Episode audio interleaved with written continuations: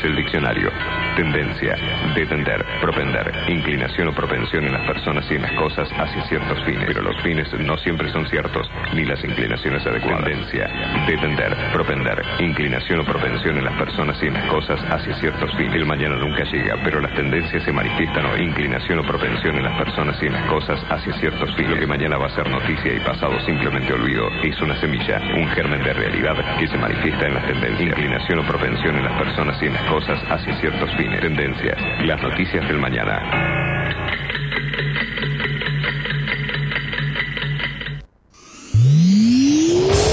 Para los que son manija. Que les gusta tener el auto impecable. Este programa les recomienda Doctor Pulidora. ¿Querés vender tu auto y querés que se vea como nuevo? Doctor Pulidora. Esta gente sabe lo que hace. Doctor Pulidora.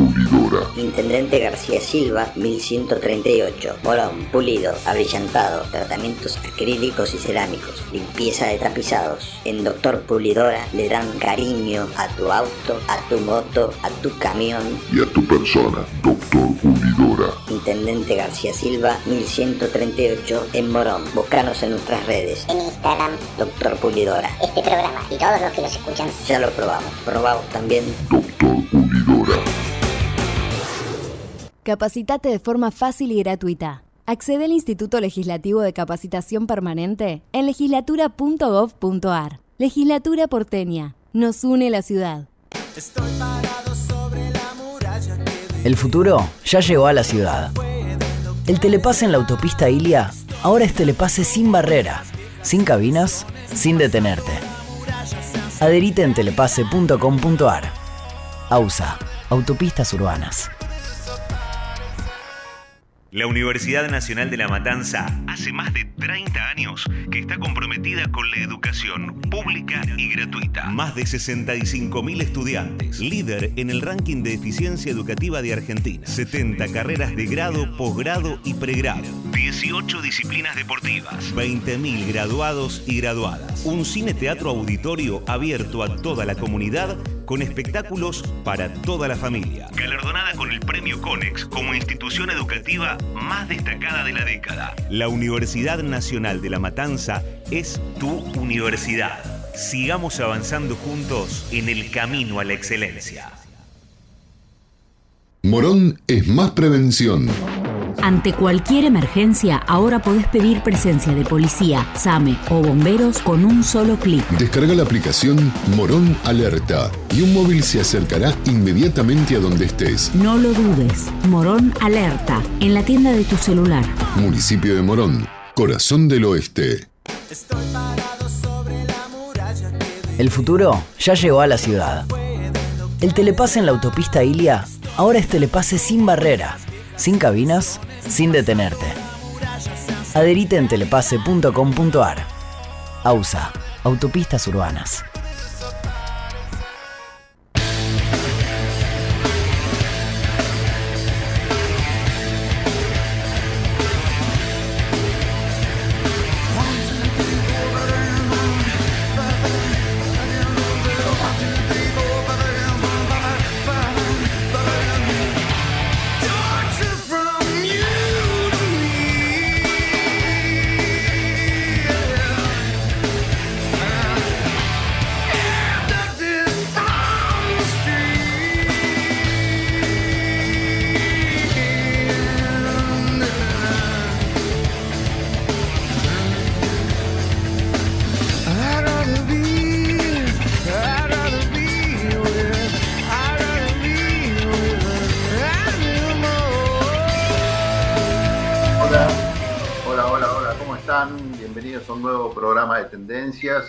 Agradecemos a José Venturini en la producción, a Javier Martínez en la operación técnica, que nos hagan la pata.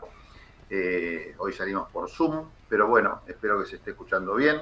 Ahí recibiré seguramente algún mensaje si hay algún inconveniente técnico, pero creo que estamos bien y bien al aire en un día muy particular con muchos anuncios que tienen que ver en materia económica. Lo vamos a desarrollar a lo largo del programa, anuncios de Sergio Massa que tienen que ver con ganancias. Por supuesto, estamos en plena campaña política.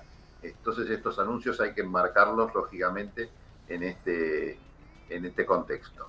También vamos a analizar cómo fue la performance electoral exitosa claramente de Maximiliano Puyaro del radicalismo en la provincia de Santa Fe. Y hablo del radicalismo porque es este, indiscutible que el rol de la Unión Cívica Radical en esa elección eh, fue, fue muy importante, ¿no? Si bien se presentó dentro del marco de la alianza Juntos por el Cambio, el papel del radicalismo y en la provincia es, es muy importante por su, por su pasado también, ¿no? Es una fuerza en la cual la Unión Cívica Radical no perdió su esencia durante todas las gestiones anteriores, como sí quizás lo hizo en el resto del país, sacando algunas excepciones, como fueron Jujuy, también este, Corrientes, eh, Mendoza, claramente.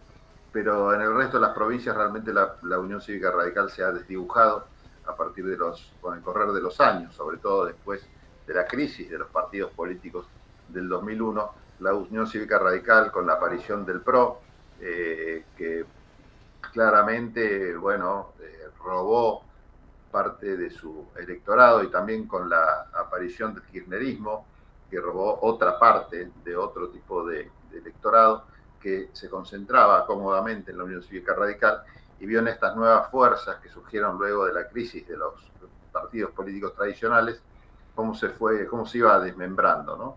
Al principio la Unión Cívica Radical, sabía, sabiendo que no iba a lograr triunfos a nivel nacional, se concentró mucho en las provincias, esto como una suerte de estrategia, diciendo, bueno, no vamos a ganar la nacional, pero concentrémonos en ganar las provinciales. Tampoco lo logró como partido radical y se empezó a concentrar en las intendencias. Bueno, bajando un poco las pretensiones, realmente esa estrategia lo único que llevó fue a debilitar el partido que este, con el correr del tiempo eh, se mostró con incapacidades hasta para poner en la última elección candidato a, presidente radical, ¿no? El último candidato radical que llevó el partido como, como candidato a presidente fue Ricardo Alfonsín en 2011, que hizo una buena elección. Recordemos que en ese momento, en 2011, el kirchnerismo estaba muy fuerte. La figura de Cristina Fernández de Kirchner estaba muy fuerte, a pesar de lo cual en las pasos este, Ricardo Alfonsín sacó más del 13% de los votos. Después algunos desentendimientos, algunas patéticas miserabilidades del socialismo e impidieron que se hiciera una alianza con Hermes Wiener, lo cual hubiera cambiado seguramente la historia del país. ¿no? Este, bueno, el socialismo fue por su cuenta, el radicalismo por su cuenta, hicieron una performance que, no, que, imposibilitó que eh, la llegada de Cristina Kirchner al poder. Bueno, y después toda la historia que nosotros conocemos, ¿no? La cuestión es que esa historia radical pareció encontrar una suerte de bisagra el otro día, el domingo pasado, cuando los santafesinos decidieron que un candidato radical, en este caso Maxi Puyaro, Maxi, Maximiliano Puyaro, este, fuera electo gobernador. El radicalismo en Santa Fe particularmente no fue gobierno, sino cuando Ilia fue presidente. O sea que en la democracia recuperada es decir, a partir de 1983 a la fecha, no tuvo candidato, no tuvo, sí, un candidato que ganara justamente la gobernación, como lo hizo Maximiliano Puyaro. Realmente es una bocanada de aire fresco y de esperanza para el radicalismo que está pasando no por su mejor momento. Eh, el radicalismo con la figura de Maximiliano Puyaro pudo levantar otra vez las banderas rojo y blanca, no solo para festejar, sino también, espero, que sea también para levantar las banderas que implican todo un contenido ideológico, ¿no? toda una dirección política.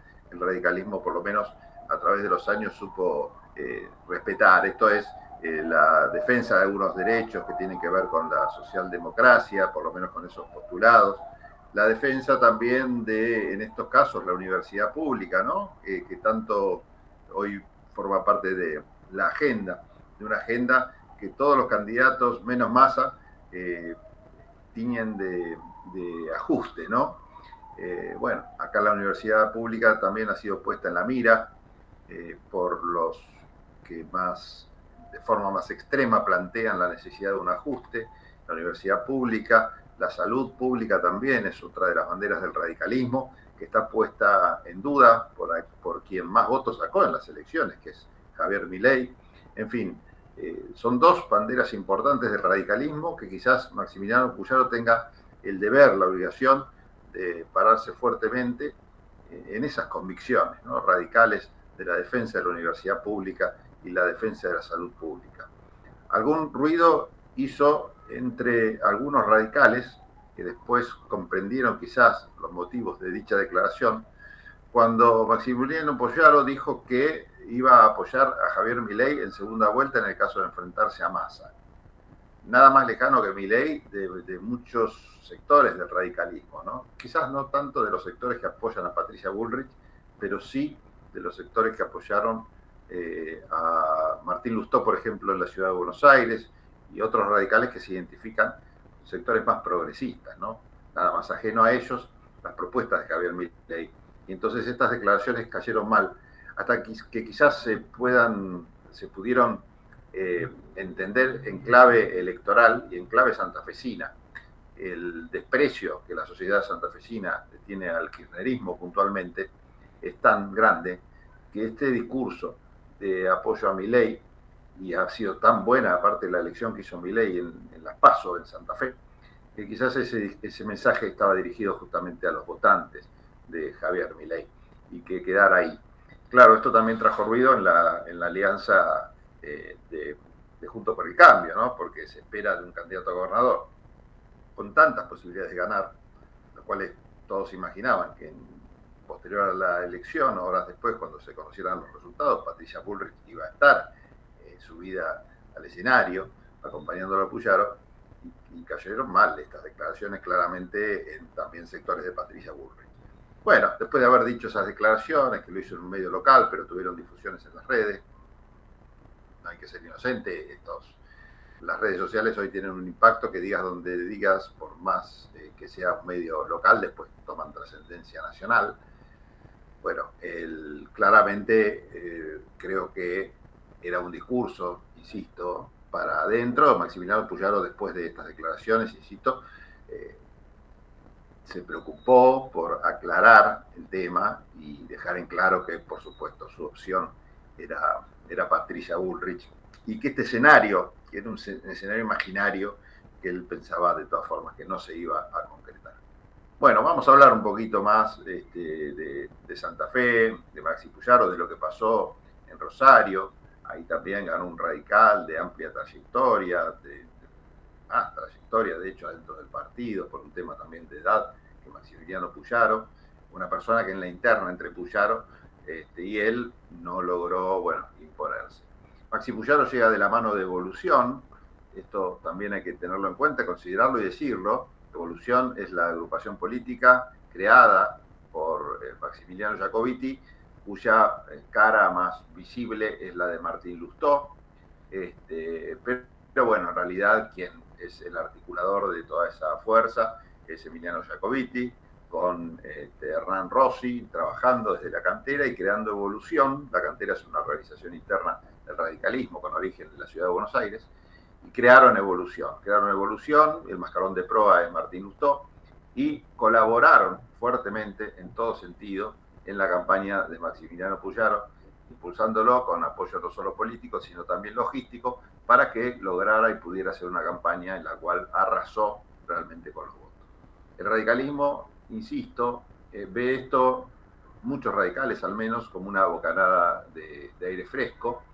También hay que mencionar que hay grandes perdedores dentro del radicalismo con el triunfo de Martín Lustó.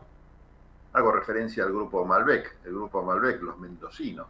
Ahí las figuras más sobresalientes son Ernesto Sanz, eh, Alfredo Cornejo, eh, quienes claramente apostaron no por un radical, sino por Carolina Lozada, en la interna, que definió a Maximiliano Puyaro como candidato a gobernador, eh, no indirectamente, ¿no? La apoyaron, la apoyaron directamente, públicamente, hicieron campaña, hicieron videos, difundieron mucha este, propaganda para que Carolina Lozada fuera la candidata a gobernador cosa que no sucedió y por eso son hoy también otros grandes perdedores, no solo el peronismo, sino también el grupo Malbec, como así se denomina estos mendocinos, que, bueno, que lograron imponer a Luis Petri en la fórmula presidencial.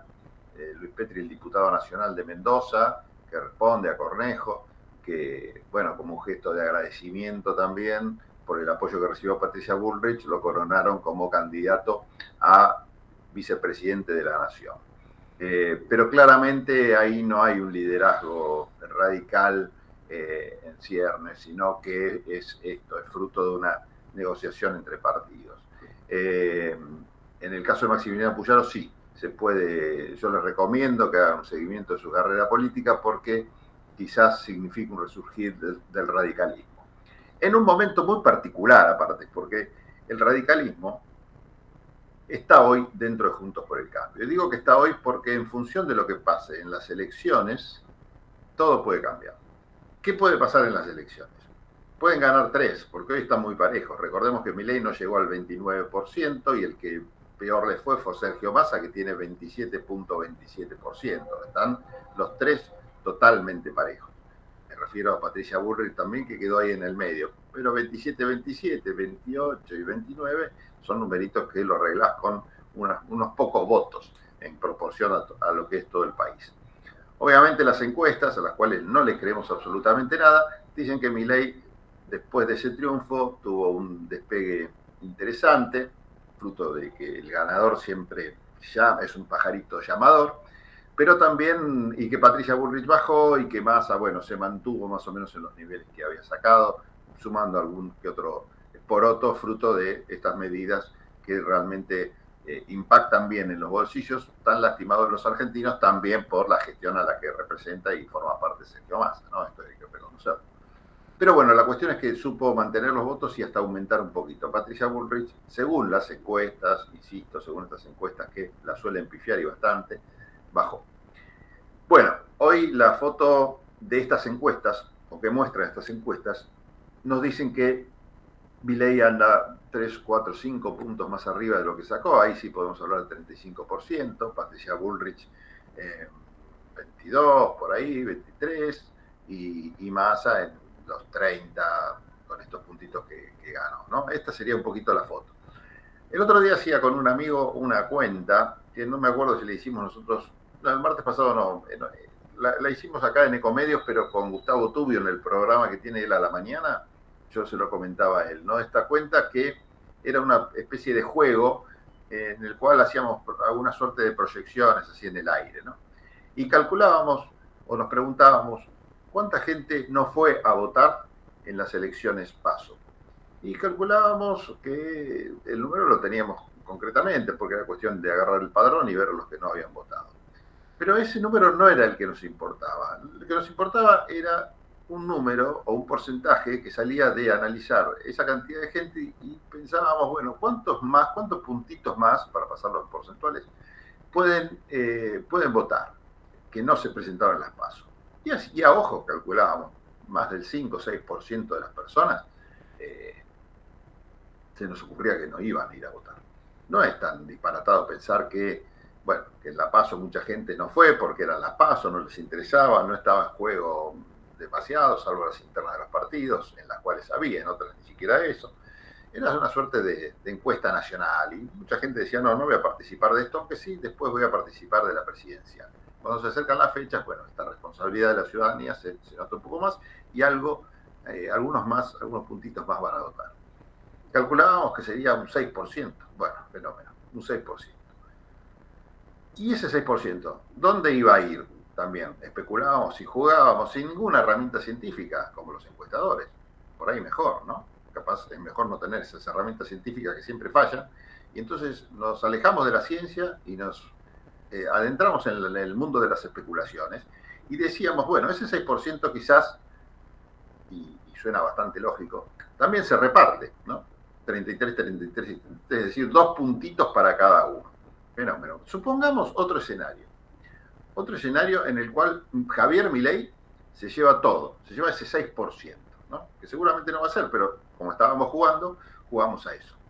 Si sacó 30 y suma el 6, ese 6% que viene a votar nuevo, y Massa logra retener la cantidad de votos, retener nomás, ¿eh? retener la cantidad de votos que sacó en la elección, 27, suponete dos puntitos más, 30%, vamos a redondear. Y Patricia Bullrich logra retener, porque no creo que le robe votos a Milei, claramente no le va a votar votos a Massa y puede sumar unos puntitos más de los que no fueron a votar, suponete que anda también este, por los 28 puntos, por ahí, por ahí, por ahí, 30 puntos, démosle 30, ahí está. Esto nos permitía, insisto, desde un lugar meramente especulativo, suponer que Javier Milei no iba a ganar en primera vuelta. A esta conclusión llegamos en el medio de una serie de especulaciones y de análisis que lo dan sin ningún tipo de basamento, ni siquiera el especulativo nuestro y mucho menos el científico de los encuestadores, a los cuales no les queremos, por, cual, por lo cual descartamos, desechamos totalmente su método, nos permite creer que no hay condiciones, o por lo menos en condiciones normales de humedad y temperatura, como se dice, no hay forma de que mi ley llegue en primera vuelta a ser presidente de la nación. Es decir, estamos en este escenario. ¿Y por qué relaciono esto con el papel o también especulando el futuro del radicalismo?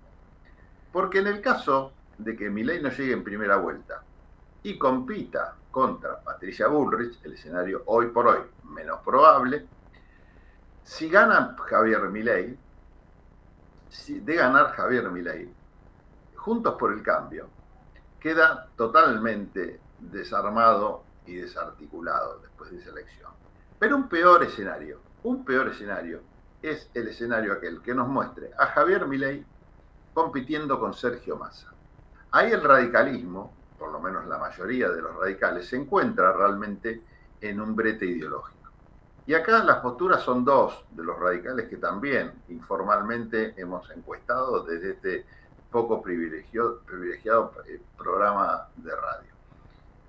Están los radicales que dicen que van a votar a Massa porque antes que votar a Milei se tiran por la terraza. Eh, dicen que por más que están de acuerdo, en desacuerdo con lo que ha hecho el kirchnerismo durante todos estos años, lo que ha hecho Massa como, eh, como político a lo largo de su trayectoria, eh, no le cierra, pero le cierra mucho más un escenario de ese, de ese estilo o de ese tipo que votar a Javier Milei. Y están los otros que dicen que antes que votar peronismo, votan cualquier cosa. Ya están diciendo dos cosas. Primero, hablan de, habla de su antiperonismo ciego, ¿no? Porque votar cualquier cosa es, eso, es cualquier cosa, realmente. Eh, ese argumento, por lo menos, es muy poco serio. Aunque en la honestidad eh, con la que uno recibe las respuestas, fruto también de, alguna promesa de anonimato en cuanto a preservar la fuente de esos comentarios, uno se encuentra con muchos que dicen eso, ¿no? Antes que al peronismo, cualquier cosa. Antes que a Massa, voto al Pato Donald. Y bueno, este Pato Donald es más, que, es más que el Donald, el Pato Lucas, ¿no? Porque más que millonario es loco, en realidad, eh, Javier Milei. La cuestión es que se dividen este, estos, hay estos dos tipos de radicales que conviven con un tercer tipo de, votante radical, que es el que te dice, no, yo no voy a votar. Bueno, este también es sumamente contradictorio con lo que es la historia del partido, un partido que ha, defendido siempre las instituciones hasta en los peores momentos, prefiere echar, dejar el país a la suerte de cualquiera antes que ir a votar a un peronista o a mi ley también por miedo. La cuestión es que es, es un misterio saber qué es lo que va a pasar, pero no es tan misterioso suponer o especular que el futuro del Partido Radical este, es un futuro incierto. Eh, yo creo que en ese marco de incertidumbre, la figura de Maximiliano Puyaro se levanta como una suerte de faro, le ha tocado ser, le tocó la coyuntura, ser esa especie de faro que guía a los radicales hacia dónde va a ir el radicalismo. Algunas declaraciones, como las que decía recién, yo voto a mi ley y no a Massa, nos hacen dudar de cuál es el, destino que Puyaro eh, tiene en su mente para el Partido Radical. Y la explicación también que hacen los analistas, los periodistas y hasta sus correligionarios fuera de micrófono, en off, tiene que ver con esto, ¿no? con, con presentarlas como declaraciones funcionales a una estrategia que tiene que ver o que tenía que ver con ganar la provincia a toda costa, con los votos que sean y diciendo cualquier cosa. Así que bueno, no estamos, no estamos desacostumbrados a, escuchar cualquier cosa en función de ganar una elección, quizás esto se enmarque en eso, ¿no? en una declaración este, desastrosa para lo que es la historia del radicalismo, para lo que es la forma de pensar, por lo menos del radicalismo alfonsinista, que nada se parece ni a Macri ni a Milei, mucho menos.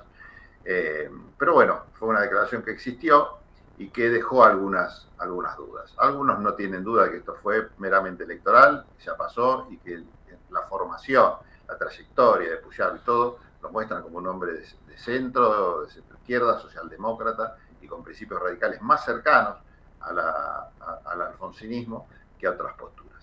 Bueno, este, muchos esperan que esto así sea, veremos qué es lo que hace él, porque tiene en estos momentos en su poder no solo la gobernación de la provincia de Santa Fe, que es importante, sea cual sea el gobierno futuro, como eh, también, creo yo, está en sus manos el futuro del radicalismo, que hoy no tiene líderes, hoy se ha quedado sin líderes. La realidad es eso también.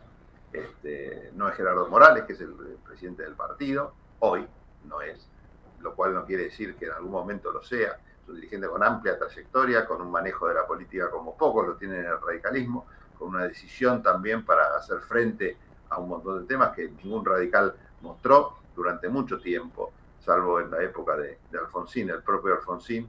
Después faltaba una figura y Morales supo ocupar ese lugar. Otra figura que no hay que perderle el ojo, yo diría, dentro de Radicalandia, es a, seguramente ustedes me van a decir, ah, Martín Lustó. No, es a, a, Manes, iba a decir a Gastón Manes, hermano, no, a Facundo Manes. Facundo Manes hizo una muy buena elección cuando compitió contra Santilli en aquella paso, y por pocos votos no fue él el candidato a gobernador en ese, en ese momento, porque perdió por muy poquito. Eso revitalizó, ese fue el primer momento en que el radicalismo estuvo eh, revitalizado, como que revivió, resucitó. Le hicieron una. Facundo Manes, hablando en términos médicos, fue como una maniobra de resucitación que este, le permitió al radicalismo volver a estar en el ring, claramente. Después, como dicen, pasaron cosas. Que entre las cosas que pasaron, eh, alguna charla con Ernesto Sanz, que lo convencieron de que no tenía que dar la pelea, alguna charla seguramente también con otros dirigentes del partido. La cuestión es que desaprovechó, creo yo, una oportunidad, quizás lo hizo de forma estratégica. Pero si ustedes hacen el seguimiento y síganlo en las redes sociales y vean lo que hace Facundo Manes, Facundo Manes no desapareció, volvió a su actividad, pero volvió con todo, con charlas, con conferencias, haciendo declaraciones, todo referido a su tema de la neurociencia y las cosas esas, las cabezas, el cerebro. Bueno, la cuestión es que está, está muy presente y creo que es, el, es uno de los que puede decir, miren, yo les avisé que, teníamos que ir con fórmula propia y todo. Eh, ahí hay un gris, que es el momento en el que él decide no, no jugarse, pero hagamos un ejercicio este, eh, de, historia falso, ¿no? de falsa historia. ¿Qué pasa? ¿Qué hubiera pasado si? ¿Qué hubiera pasado si Facundo Manes daba la pelea. ¿Cuántos puntos iba a sacar? Seis, siete, ocho puntos, pero eran, eran puntos radicales. ¿Dónde está el radicalismo hoy? Y justo por el cambio van a decir algunos, con Patricia Bullrich. Más o menos, más o menos. Y en función de lo que pasa en las elecciones, si Patricia Bullrich hace una mala performance, ¿dónde va a quedar el radicalismo? Hubiera quedado mejor parado seguramente con, eh, con un radical puro, por así decirlo, como Esmanes, dando la pelea con la presidencia, por la presidencia. Y el radicalismo hubiera quedado más, más, fortalecido, a pesar de ese 8-9% que hubiera sacado. 6, póngale, no importa. Pero se hubiera mostrado que ahí está el radicalismo, eso es lo que hay. Desde ahí hay que construir. Hoy no se sabe ni de dónde construir. Construimos con Puyaro, construimos con Luis Petri en, la, en, Mendoza, este, con Gerardo Morales, que es el presidente del partido, ¿con quién se construye el nuevo radicalismo o el radicalismo eh, después de, estos momentos, ¿no? Tan terribles, tan terribles para el partido también. Así que bueno, es una gran pregunta. Yo creo que acá dos o tres figuras son importantes. Martín Lustó me parece que ya se le pasó el cuarto de hora. No, no hay que dar por muerto a nadie en la política. Miren, si no a Massa, 30% en las últimas elecciones, cuando parecía que nadie daba más un mango por él después de tantas idas y vueltas de acaparación. Eh, así que no lo demos por muerto, pero yo me parece que después de, a pesar de que perdió por nada, por un puntito nomás, eh, ya son varias las derrotas que acumula. Y creo que este, esto lo debe haber resentido bastante. En lo personal, y también este, creo para, es como una especie de film, ¿no? Que se presenta siempre, siempre pierde, siempre pierde, siempre pierde. Bueno, en un momento dijo, bueno, me presento más, ya ya fue. Eh, creo que así están las cosas en el Partido Radical, así están las cosas también en la oposición. Ahora en un ratito, ahora ya son y media, así que vamos a la tanda, pero vamos a hablar también de Patricia Bullrich y de lo que está pasando con Sergio Massa. Bueno, vamos a la tanda, ya me pasé cuatro minutos. Javi, disponga usted de los controles por ahí. Gracias. Ecomedios.com AM1220. Estamos con vos. Estamos en vos. American and Merit Hoteles. Primera cadena hotelera argentina. 3, 4 y 5 estrellas. Más de 20 destinos de Argentina y el Cono Sur Aprovecha el código promocional Puro Branding con el 10% de descuento para los hoteles Amerian Córdoba Park, Amerian Executive Córdoba, Amerian Buenos Aires Park, Merit San Telmo y Amerian Executive Mendoza Hotel hasta fin de año.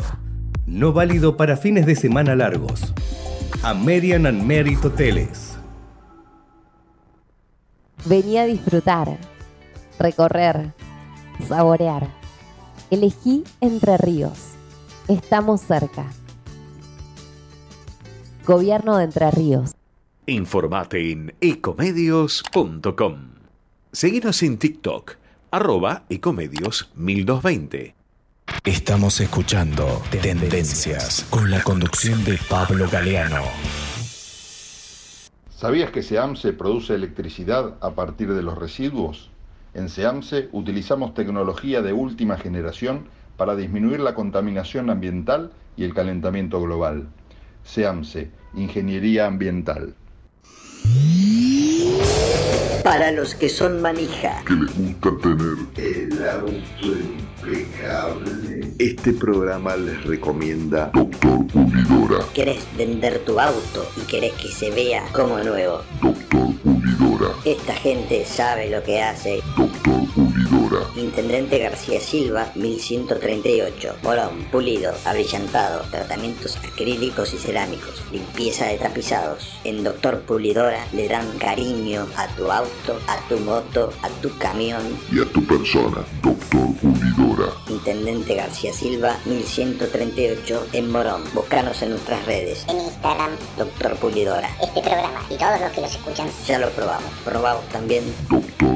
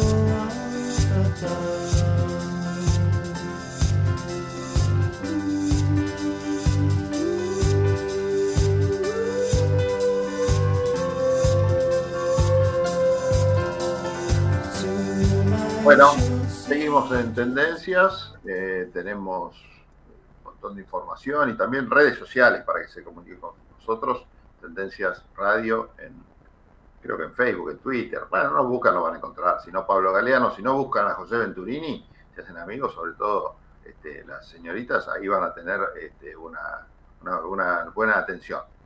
Este, así que las oyentes de tendencias pueden ir ahí. Eh, después él me va a hacer un reporte, por supuesto, y, todo acá es así. Una gran cooperativa. Bueno, Massa hizo unos anuncios importantes. Massa es ministro de Economía y a la vez es candidato a presidente de la Nación. Así que todos los anuncios que, está haciendo, claramente uno no puede dejar de considerarlo como una actividad de campaña. Eh, algunos dirán, eh, hace campaña con la de todos. Bueno, Rodríguez Larreta hizo campaña para, como precandidato a presidente y este, uno podría suponer que quizás este, hizo lo mismo. No sé. Yo creo que él como ministro de Economía tiene el deber de hacer cosas, que se va a quedar de brazos cruzados. O sea, si se queda de brazos cruzados, porque no hace nada. Y si hace algo es porque es para la campaña. Bueno, eh, en fin, ustedes lean, leanlo como quieran. La cuestión es que es una medida muy importante, esto es lo que hay que tomar en cuenta, una medida muy importante, se eliminaron ganancias, eh, casi, casi todos van a dejar de pagar ganancias, porque esto, es así, hasta salarios en bruto de hasta 1.770.000 pesos van a ser afectados por esta medida que comienza a regir a partir de octubre. Solo a partir de este mes lo pagarán menos de 90.000 asalariados. Es una medida que, bueno, eh, se estima en un costo de un billón anual, esto es en costo de, no recaudar, y desde la oposición se está diciendo que esto va a impactar negativamente la inflación, o positivamente la inflación, digo, va, a haber más inflación. En fin, este, esto es una medida que algunos califican como una justa medida para distribuir mejor el ingreso. Recordemos que no puede ser que se apliquen ganancias a un sueldo. Los sueldos no son ganancias, claramente, y no es un eslogan. Es una barbaridad que así sea. El momento, siempre los momentos son criticados, ¿no? ahora no es el momento, ahora no es el momento, pero en algún momento se tenía que hacer. Se tenía que normalizar esta situación. Bueno, es cierto que de implementarse, como el ministro de Economía lo va a hacer, va a ser para el futuro gobierno, incluido para el de Massa, un tema esto, ¿no? Porque tiene que ver con la recaudación del fisco. Así que veremos qué pasa.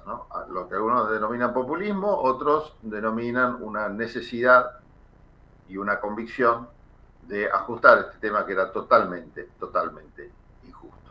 Así que, calificado como sea calificado, me parece que es un avance el hecho de que eh, pagar el impuesto a la ganancia solo sea para los que realmente ganan muy, muy bien. En este caso estamos hablando de personas que ganan más de 1.770.000 pesos. Eh, Massa se reunió con intendentes, con gobernadores, eh, está tratando de mostrar fuerza en el interior, que es donde él tiene que poner realmente el ojo, tiene que poner el acento eh, de su campaña en, la, en el diálogo, en el diálogo político. Acá hay dos elementos que Massa tiene que tener en cuenta. Primero, miren, usted va a decir, pero qué pavada. Primero es, tiene que aprender sobre las conductas del votante de mi ley. El votante de mi ley no escucha radio, salvo este programa, no escucha, no, no mira televisión y no lee los diarios en general. Y si lo hace son muy pocos que lo hacen en general. Es decir, que mi ley no hizo campaña en la tele por más que fue conocido e inflado ahí, no hizo campaña en las radios y no hizo campaña en, los, en los diarios. Tampoco hizo en vía pública. ¿Ustedes vieron muchos carteles de Miley en la calle? Ni uno. Ni una ficha de vía pública. Lo viste a la reta, la ves a Burri, lo ves por todos lados a Massa. Lo veías a Grabois también con alguna ficha. Con paredes pintadas. Miley no pintó nada. No hay una pared pintada, no hay este, afiches en vía pública, nada de eso. ¿Dónde hizo la campaña? En las redes sociales. Miren, estaba el otro día conversando con la coordinadora de la radio de la Universidad de Buenos Aires, que se llama Clarita Sirven, y yo le mandé un WhatsApp, lo estoy mirando acá, esto es radio, ¿verdad? No hacemos radio así, así no hay. Este, y a ver, lástima que no pueda, eh, se lo voy a mandar a Javier, a Javier Martínez después, a ver si lo puede, si lo puede pasar. Este, miren, acá está. Es una foto Ahí ya no está disponible. Bueno, no importa. Que mostraba un poco la, cantidad de, de, twitters, de, perdón, de, de, TikTok que habían impactado en personas, la cantidad, vamos de nuevo, la cantidad de publicaciones en TikTok que habían impactado en el público eh, de mi ley. Superaban el millón quinientos mil, un millón quinientos mil impactos en TikTok. Este, esto es una medición en un momento particular, ¿no? Supongamos un mes. Eh, no sé exactamente, después lo vamos a ver. Y mm, lo interesante era comparar, ¿no? Porque no, sé si un millón es mucho, si es poco, qué sé yo. A mí me decía Clarita que era una barbaridad. Y lo comparabas con los de Massa y los TikTok de Massa habían impactado 100.000 y los de Patricia habían impactado, no sé, 300, 400.000, ¿no? Algo similar ocurría en otras redes, pero sobre todo en TikTok, que es una red social que sobre todo consumen los más jóvenes y todo eso. Ahí, radica el, ahí radicó, por lo menos la campaña hasta ahora, de Javier Milei, el, éxito. Eso explica el éxito de la campaña de Javier Milei hasta hoy. Entonces Massa, ¿por qué digo que tiene que aprender de esto? Porque una gran falencia que tuvo, y yo creo que lo está trabajando, ahora en el equipo de campaña, que aparte trajo un brasilero, el que le hizo la campaña a Lula, para asesorarlo también, incorporarlo en el equipo.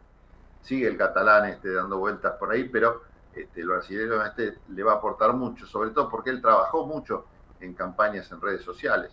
Entonces esto va a ser clave, va a ser clave la campaña en redes sociales que haga Sergio Massa para demostrar o ver que eh, si, si puede ganar eh, la batalla ahí, ahí y robarle algunos votitos a, a Milei. O por lo menos, si no robarle, pero hacer un acto de presencia ahí fuerte. Porque ahí estuvo bajísimo y mal, muy mal la performance de Sergio Massa en ese sector. Eso por un lado.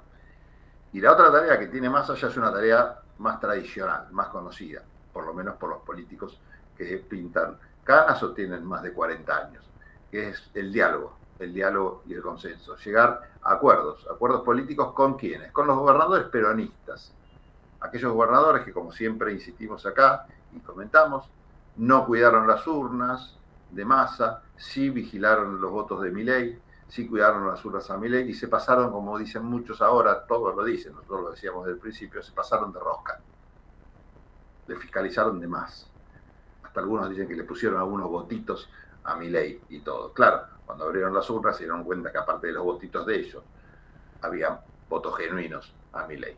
Y esto hizo que Milei lograra ese porcentaje. Ahora la pregunta es, esos gobernadores, esos militantes provinciales, esos dirigentes provinciales, ¿cambiarán su actitud o su forma de actuar ahora? Bueno, es lo que tiene que lograr Massa. Que no repartan la bolita cortada, que no fiscalicen para mi ley. Si mi ley no puede fiscalizar, bueno, problema de mi ley. En fin, ese es el gran tema y por eso Massa se mostró ayer con los gobernadores, está hablando continuamente con todos. Hay provincias como Tucumán y Salta que no se explican los resultados electorales y no es por una conducta como la que describí recién. Entonces es un gran tema, es otro de los grandes temas que tiene que atender Sergio Massa y su equipo de campaña en miras a las presidenciales qué va a ser el interior. Y bueno, ahí hay dos posibilidades, cómo puede resultar esa actividad de los gobernadores, de los dirigentes peronistas del interior. ¿Qué pueden hacer? Pueden hacer lo mismo que hicieron antes, vigilar las urnas a mi ley. Esto se traduce también en, otro, en otra actividad, que es repartir las boletas cortadas. Es decir, repartir la boleta de, de mi ley como candidato a presidente y el resto del de los cuerpos eh, a diputados nacionales, a senadores nacionales, a, autoridades locales eh, del peronismo. Es decir, hacerle pito catalán a la masa para no contradecir al votante que por ahí lo quiere votar a mi ley. Entonces, ¿cuál sería el diálogo imaginario? Viene el gobernador y dice, quiero que me votes a mí o a mi gente. Está bien, yo no tengo problema en votarte a vos, pero no me gusta masa, no te preocupes. Yo acá tengo la solución a tus problemas y le muestra un papelito donde está mi ley, que es el candidato que a él le gusta, y el resto de la boleta donde, está, donde están los candidatos que él necesita. Toma, vos lleva esto y nosotros seguimos siendo amigos. El hombre va a ir, va a votar feliz. Ahora, muchos dicen que esto es lo que van a hacer los gobernadores para cuidar su quintita, ¿no? Es decir, ¿por qué me voy a pelear con el vecino? ¿Por qué voy a poner en riesgo todos mis candidatos locales eh, por masa? Lealtad, el día de la lealtad se festeja un solo día, justo no coincide con las elecciones, así que pito catalán. Pero no es tan fácil hacer esto, no es tan fácil repartir boletas cortadas. ¿Cuántas boletas, cuánto, qué logística tenés que tener para que todos los votantes, esos hagan esto. Entonces, también ahí hay una fantasía en pensar que esto de las boletas cortadas se puede dar. Yo creo que van a terminar jugando con Sergio Massa. Van a terminar jugando con Sergio Massa, esto lo va a empujar al balotaje y ahí ya es otro el escenario. Ya es otro escenario. Bueno, como estamos hablando de Massa y nos quedan poquitos minutos para ir a la tanda, yo lo que quiero jugar es a imaginar y después quiero que me lo reconozca alguien, el único que escucha el programa, que debe ser Miguel Aldet, José Venturini y un poquito Javier Martínez, quiero que me reconozcan cuando pase esto, ¿no? Cuando en la segunda etapa de la campaña llegue Sergio Massa, si es que llega, a, candidato a presidente en un balotaje contra Milei, seguramente aquí el discurso de Massa, cuando ya no le quede de dónde más sacar votos, pues ya tiene los votos de los peronistas, porque si llegó es porque los tuvo, de las provincias, cuando ya tiene esa base que sacó también antes, que era del 30%, ¿de dónde más va a sacar votos? Es la gran pregunta. Y la gran respuesta está, eh, creo yo, en algo que él este, dijo y después lo dejó como que lo dejó pasar, no insistió más en eso, que tiene que ver con un llamamiento a la unidad eh, nacional eh, en defensa de las instituciones y de, la democracia. Porque así como definió el diario liberal The Economist al hablar de mi ley, eh, la situación que dijo este hombre es un peligro para la democracia, yo creo que de eso se va a agarrar. Qué, loco, ¿no? Que lo diga un diario inglés liberal, eso. Eh, creo que Massa se va a agarrar de eso, ¿no? De, esa definición, no porque la haya dicho The Economist, sino de esa idea del peligro para la democracia y para las instituciones que representa Javier Milei. Y seguramente es un argumento que va a captar mucho interés de, muchos otros votantes que siendo progresistas, eh, algunos que han hasta votado a la izquierda, eh, no quieren permitir que eso ocurra, no quieren ver en riesgo el sistema democrático, el sistema de las instituciones tal cual está eh, con, la, con una presidencia posible de Javier Milei.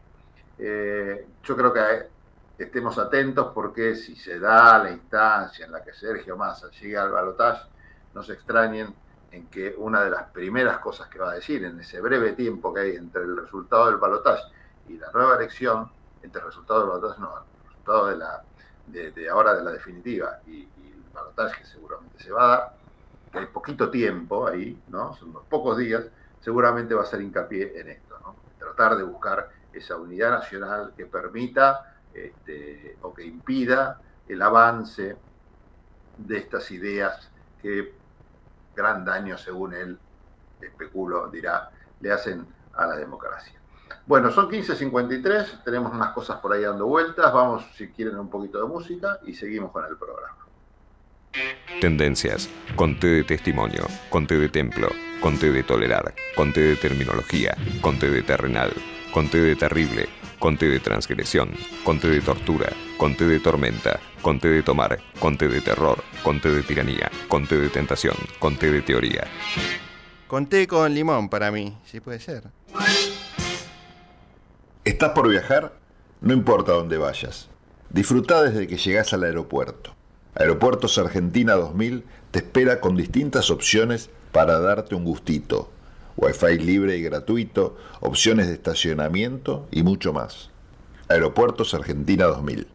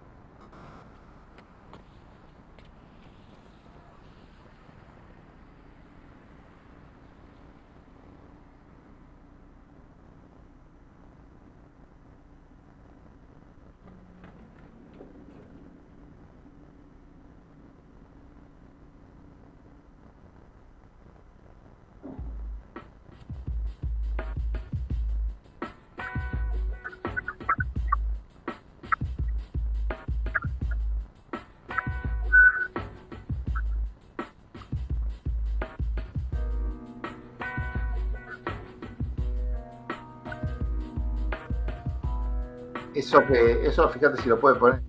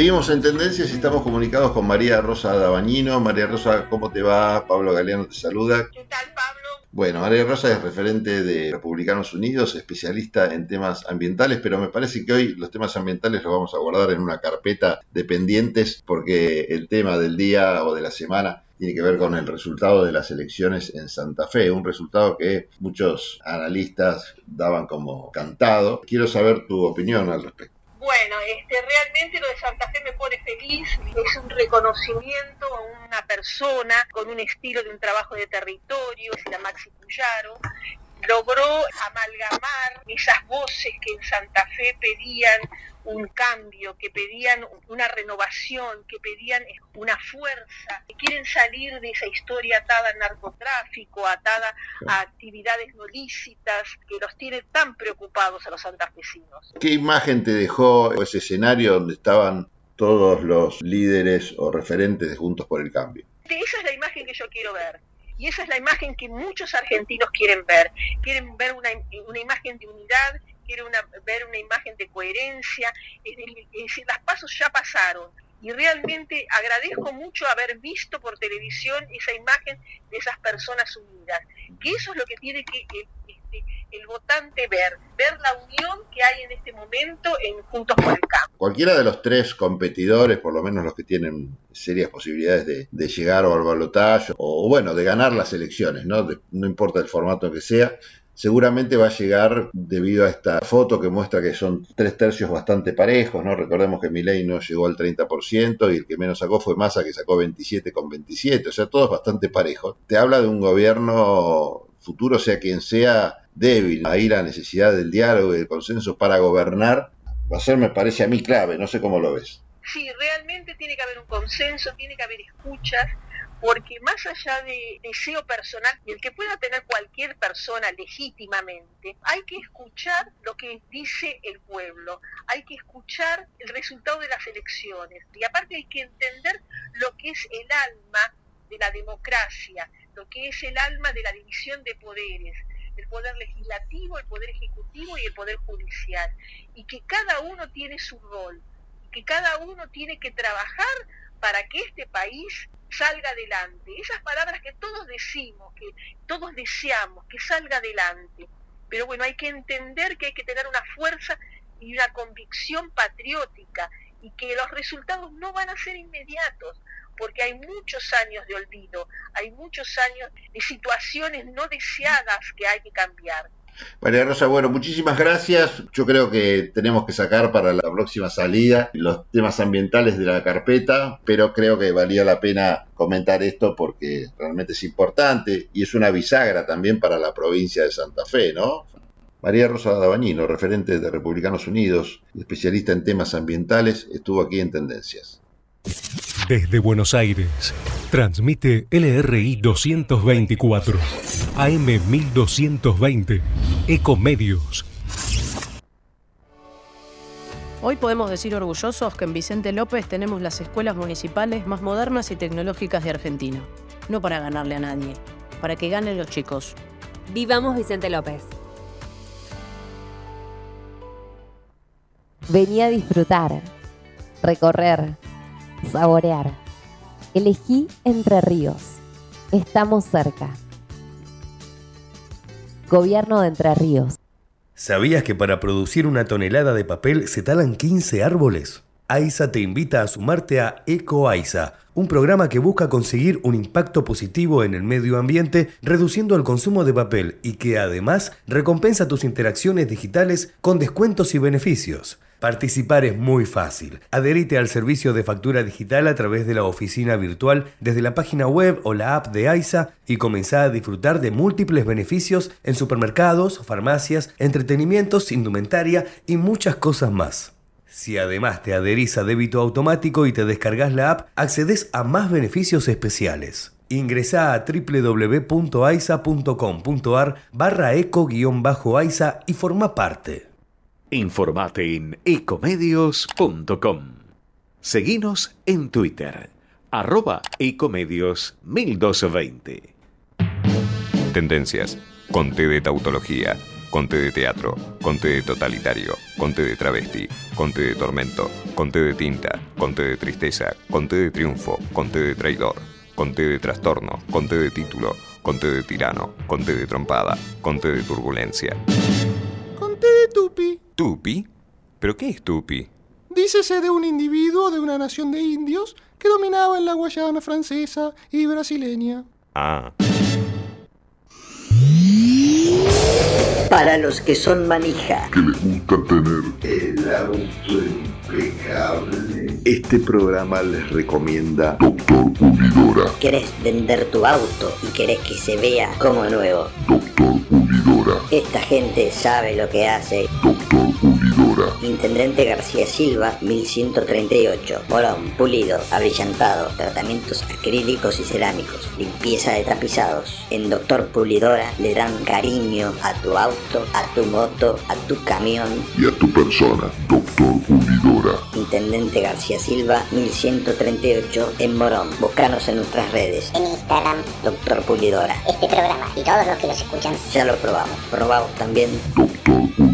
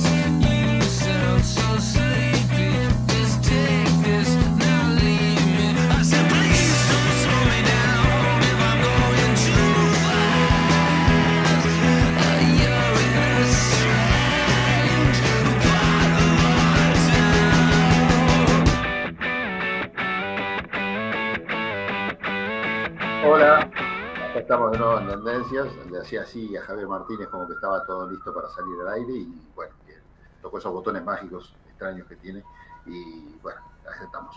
Eh, nos quedó para hablar alguna cosita de Patricia Bullrich, pero les cuento un poquito qué está pasando en, en Entre Ríos. ¿Tienen ganas? Porque se habla de provincias, bueno, eh, ahí nomás, ahí nomás de, de Santa Fe. También hay disputas internas que complican al oficialismo y a la oposición de cara a la elección a gobernador. Rogelio Frigerio intenta consolidar el voto que junto por el cambio obtuvo en la, paso, ¿no? Para allanarse el camino hacia la gobernación. Enfrente el peronismo busca remontar, pero sus dirigentes mantienen alguna eh, diferencia. Es un escenario de bastante paridad el que se da en Entre Ríos, donde las diferencias de votos no fueron determinantes. Las primarias dejaron en el peronismo, en Juntos y en el sector libertario un escenario tan complejo como el nacional, podríamos decir. ¿no? Las mayores chances de victoria tras las pasos de agosto quedaron en manos de Rogelio Frigerio, el candidato de Juntos por Entre Ríos, que viene a ser Juntos por el Cambio, ¿no? que pretende desalojar al justicialismo del gobierno luego de 20 años. En el mano a mano quedó 7.000 votos por debajo del candidato oficialista Adam Bal, pero en la medición de frentes Juntos sumó casi 50.000 votos por encima del espacio justicialista que se llama Más para Entre Ríos. Así la victoria de Frigerio parece encaminada, hay que ver igual que pasa porque queda eh, un poquito de campaña, pero antes va a tener que eh, ver cómo arregla toda la interna de Juntos por el Cambio, porque las pasos no reordenaron como muchas pasos, eh, pasos o paso eh, generan, ¿no? Tienen esta suerte, porque el espacio electoral no queda armado con la sumatoria lineal de las dos fuerzas internas que compiten. Por ahí los que pierden no van a votar al que ganó. Esta lógica del toma todo no se da, no se da. Eh, quienes caminan con Frigerio dicen que tras las primarias de agosto, el exministro del Interior de Mauricio Macri se iba a tomar unas semanas para justamente trabajar en este tema y consolidar el bloque opositor. Recién ahí se va a lanzar con el bloque opositor eh, o con el bloque de su partido, todo unido, a la campaña a pleno. Eh, Frigerio, por ejemplo, eh, tiene problemas con el radicalismo. ¿no? Hay un sector del radicalismo que le responde y otro que no. Pedro Galimberti es diputado nacional y encabeza este sector más reticente a, a, Frigerio. De hecho, lo enfrentó en las internas, obtuvo minoría y quedó afuera del armado. Pero ahí está todos los votos que Frigerio necesita para ganar. Así que no, por más que quedó afuera del armado, digamos, del, reparto de lugares y todo, creo que de alguna manera va a tener que negociar para obtener esos votos, que son indispensables, porque está todo muy, muy, muy parejo. ¿eh? Eh, bueno, lo, lo, va a tratar de sumar a la campaña, eh, así que veremos qué es lo que pasa y si tiene suerte o no con esta, con esta tarea. Bueno, ahí Paraná es importante, Gualeguaychú es importante, son ciudades muy importantes que pueden definir la suerte de, de esta provincia claramente. Eh, ahí está el, intendente y candidato a intendente, Emanuel Gainza, en Paraná, y las esperanzas de, de Gualeguaychú se centran en Mauricio Palito Davico. ¿eh? Ambos le aportan votos y caudal político en el caso eventual de que llegue al gobierno y en ambos territorios hay problemas, problemas con el radicalismo, porque en Paraná está Luchi, Lucía Barisco, eh, que terminó segunda en la disputa por la candidatura a la intendencia y siguió el alineamiento de Galimberti y adelantó un acompañamiento condicionado a las candidaturas provinciales y locales a que se mantengan las banderas eh, y principios de la UCR. Las advertencias de Galimberti y de Barisco se hacen eco del rumor sobre un posible acuerdo entre Frigerio y Milei para fomentar un corte cruzado en las generales. No hay pruebas ni gestos sobre este supuesto entendimiento. Pero bueno, obviamente hacen ruido en todo lo que es el sector radical. Vamos un poquito de música, eh, pero quería, no quería dejar de contarles este panorama que se está viviendo en Entre Ríos, otra provincia también importante y clave, porque si de perderla el peronismo, bueno, se pinta de otro color el mapa eh, de la Argentina, el mapa electoral. En un ratito volvemos.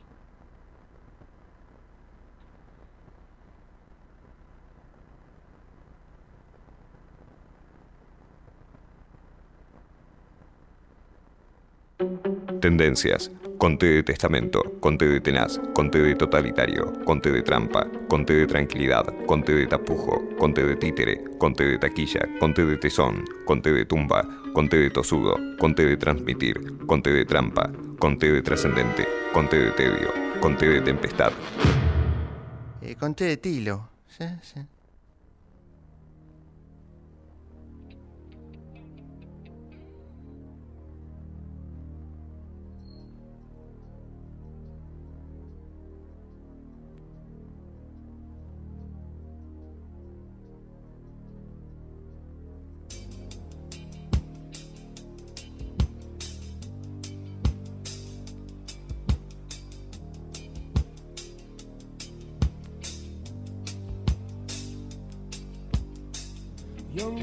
Teacher, the subject of schoolgirl fantasy.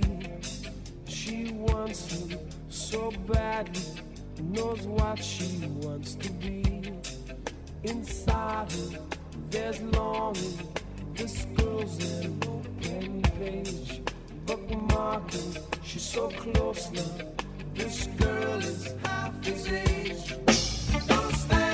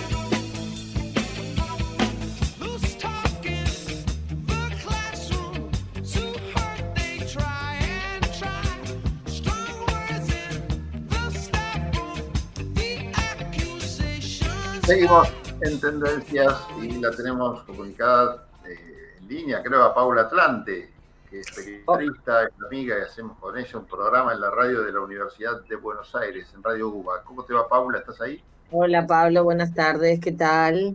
Bien, por suerte. Bueno, gracias por atendernos. Queríamos contarle a la audiencia de este programa tan importante que tenemos aquí en Ecomedios, que este sábado, a partir de las 10 de la mañana, hay una nueva emisión de 123, el programa que conducimos juntos En la ahí en la radio. de la Universidad de Buenos Aires, con un tema muy especial. ¿Por qué no nos contás? Bueno, sí, este sábado vamos a hablar del corazón, Ajá. del corazón como órgano tan vital.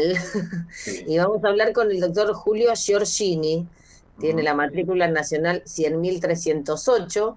Él es cardiólogo de la- del Hospital Alemán y también es médico integrante del equipo de trasplante del Hospital Argerich, de trasplante cardíaco. Eh, bueno, es un médico joven, pero con una trayectoria importante, de, integra la Sociedad Argentina de Cardiología, donde trabaja especialmente con un- dos, dos temáticas, que son los aspectos psicosociales y también corazón y mujer. Así que le vamos a aprovechar en el programa para preguntarle qué particularidad tiene el corazón de la mujer o si las mujeres necesitamos cuidarnos especialmente las cuestiones cardíacas. Y después quiero contarte que también vamos a tener dos testimonios súper interesantes. El del doctor Sandro Belforte, de matrícula 69.543, también es médico cardiólogo, integra también el equipo de cirugía cardiovascular del Hospital Argerich. Y el del señor Percy Llanos, que es un señor peruano que vive en la Argentina hace muchos años y que fue trasplantado en el 2019. Así que le vamos a, consultar también cómo es la vida después de tener un corazón nuevo, digamos. Bueno, sú- súper interesante, aparte tan importante, ¿no? Para que desde esa escucha del programa también tengamos algunos tips de cómo cuidar nuestro corazón, eh, que adivino que va a ser, va a estar relacionado con mucho, no solo temas médicos, ¿no? Sino que temas que tienen que ver, o temas vinculados con las medicinas o los remedios, sino con temas vinculados a la, a la calidad de vida, Los a- estilos de vida, sí, sí, sin duda. Yo creo que nos va, nos va a dar unos cuantos, eh, eh, algunos retos también de algunas, viste, cosas que no hacemos bien, seguro, y seguro vamos a traernos unas cuantas eh, recomendaciones de cómo aprovechar el día. Y bueno, viste que los cardiólogos te mandan a caminar y a comer sano y a descansar bien de, de la noche. Bueno, ya, ya charlaremos con él. Yo estoy súper entusiasmada eh, porque leí un poquito, digamos, lo que dicen sus pacientes en unas páginas donde de médicos, digamos, y todos hablan muy bien del doctor Giorgini, dice que es un excelente profesional, de gran calidez humana, de vasto conocimiento. Bueno, fue eh, rápidamente aceptó nuestra invitación para, para charlar en el programa de los sábados a la mañana en la radio de la UBA. Así que bueno, invitamos a los oyentes de Tendencias que nos escuchen también. Muy bien, entonces recordemos, el sábado a partir de las 10 de la mañana en Radio UBA hay que escuchar 1, 2, 3 con Paula Atlante, quien está hablando con nosotros ahora y quien les habla, que le hace compañía, una, la grata compañía de todos los sábados. Gracias, Bueno, Paula. vamos a decir que Radio UBA la pueden escuchar en www.uba.ar barra radio o en OFM 87.9. Muy bien, allí estaremos entonces. Gracias, un saludo. Gracias, chao, chao. Nosotros seguimos acá en Tendencias y vamos a, si quieren, un poquito de música. En un rato volvemos. Tendencias. Conte de testamento, conte de tenaz, conte de totalitario, conte de trampa, conte de tranquilidad, conte de tapujo, conte de títere, conte de taquilla, conte de tesón, conte de tumba, conte de tosudo, conte de transmitir, conte de trampa, conte de trascendente, conte de tedio, conte de tempestad. Eh, conté de tilo. Sí, sí. ¿Estás por viajar? No importa dónde vayas. Disfruta desde que llegas al aeropuerto. Aeropuertos Argentina 2000 te espera con distintas opciones para darte un gustito. Wi-Fi libre y gratuito, opciones de estacionamiento y mucho más. Aeropuertos Argentina 2000.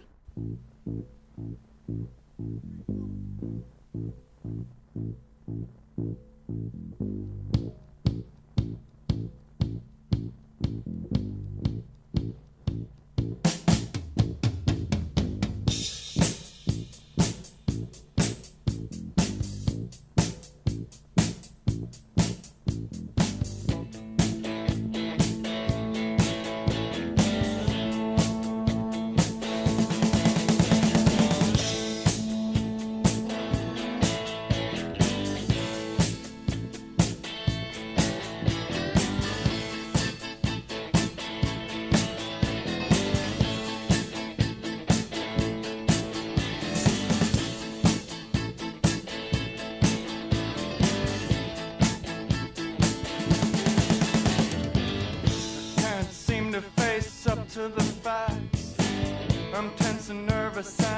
Can't relax. Can't sleep cause my bed's on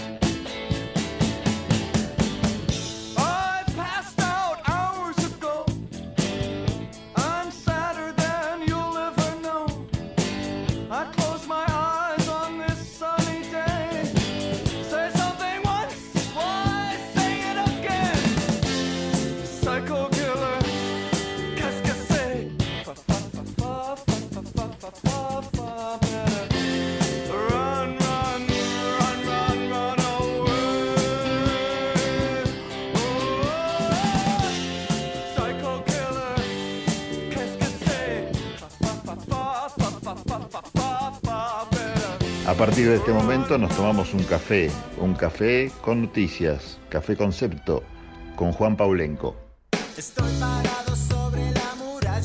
El futuro ya llegó a la ciudad. El telepase en la autopista Ilia ahora es telepase sin barrera, sin cabinas, sin detenerte. Adherite en telepase.com.ar. AUSA, Autopistas Urbanas.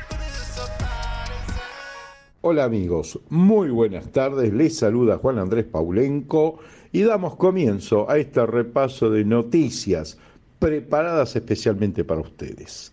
Se viene la tercera edición de Sabores Bonaerenses en Chascomús, Próximo fin de semana, los vecinos y visitantes de, que van a estar en Chascomús podrán ser parte de la tercera edición de Sabores Bonaerenses, la Feria de Alimentos, que ya reunió más de 40.000 personas en sus primeras dos ediciones, esta vez papel y lápiz. Sábado 16 de septiembre en el predio ubicado en la avenida Lastra y Juárez. Sabores Bonaerenses se llevará adelante desde las 11 y hasta las 19 horas con entrada libre y gratuita.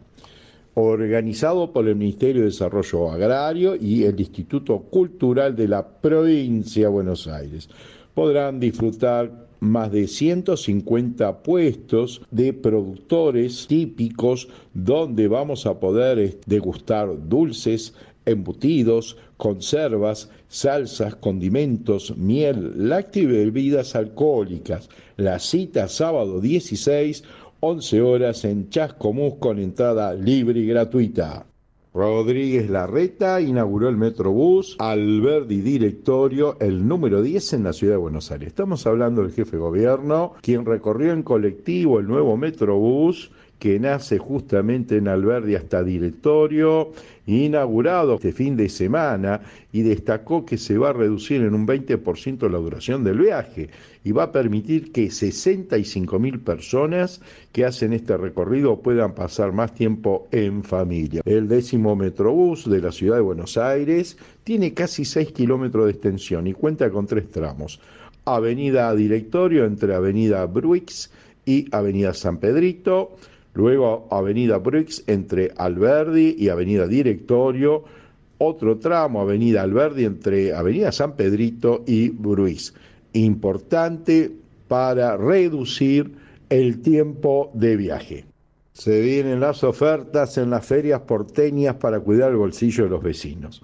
Las ferias de la ciudad están cerca de tu casa y ofrecen 100 productos con descuentos y de buena calidad para asegurar el abastecimiento de la canasta básica y cuidar el bolsillo de los vecinos y vecinas de la ciudad. Se pueden encontrar productos con hasta un 50% de descuento, que van desde, por ejemplo, quesos, huevos, leche, naranjas, mandarinas, carne de cerdo, chorizo y barritas de cereal. Conoce la ubicación de la feria, entra en la página web www.buenosairesciudad.gov.ar. En todos los puestos podés pagar con tarjetas de débito y crédito, como así también podés aprovechar de los programas Ciudadanía Porteña y Ticket Social. No me quiero olvidar también de invitarlos a pagar con Mercado Pago y en especial si vas los lunes, martes, jueves y sábados a estas ferias en la ciudad de Buenos Aires, hay promociones con el 20% de descuento. Esto es muy importante. Lleva la tarjeta de débito del Banco Ciudad a las ferias en la ciudad de Buenos Aires. Almirante Brón inauguró el Paseo de las Historietas. No hablo del equipo de fútbol de La Matanza, que le ganó a su similar de defensores de Belgrano un gran partido por el ascenso, sino habló del municipio de Almirante Brón, cuya ciudad capital es Adrogué y está en el sur del Gran Buenos Aires. Inauguró el Paseo de las Historietas, conocé y participá de este homenaje a 20 artistas argentinos. Este paseo está ubicado en la localidad de Rafael Calzada, entre las calles Lavalle y Avenida San Martín. Entre los homenajeados se encuentran artistas como dibujantes, guionistas, historietistas, como Carlos Loceau, conocido como Caloy, Joaquín Salvador Lavado Tejón, conocido como Quino, don Juan Sarustaray, Horacio Altuna, Juan Sanoto. Participá, ya fue inaugurado. Anda a ver estas hermosas historietas en el sur del Gran Buenos Aires. Bueno, amigos, esto ha sido todo por hoy. Un gran saludo les envía Juan Andrés Paulenco y nos reencontramos el próximo martes. El futuro ya llegó a la ciudad. El telepase en la autopista Ilia ahora es telepase sin barrera, sin cabinas, sin detenerte. Adherite en telepase.com.ar. AUSA, Autopistas Urbanas. Esto fue un momento de noticias con Juan Paulenco, Café Concepto. Estamos escuchando Tendencias con la conducción de Pablo Galeano.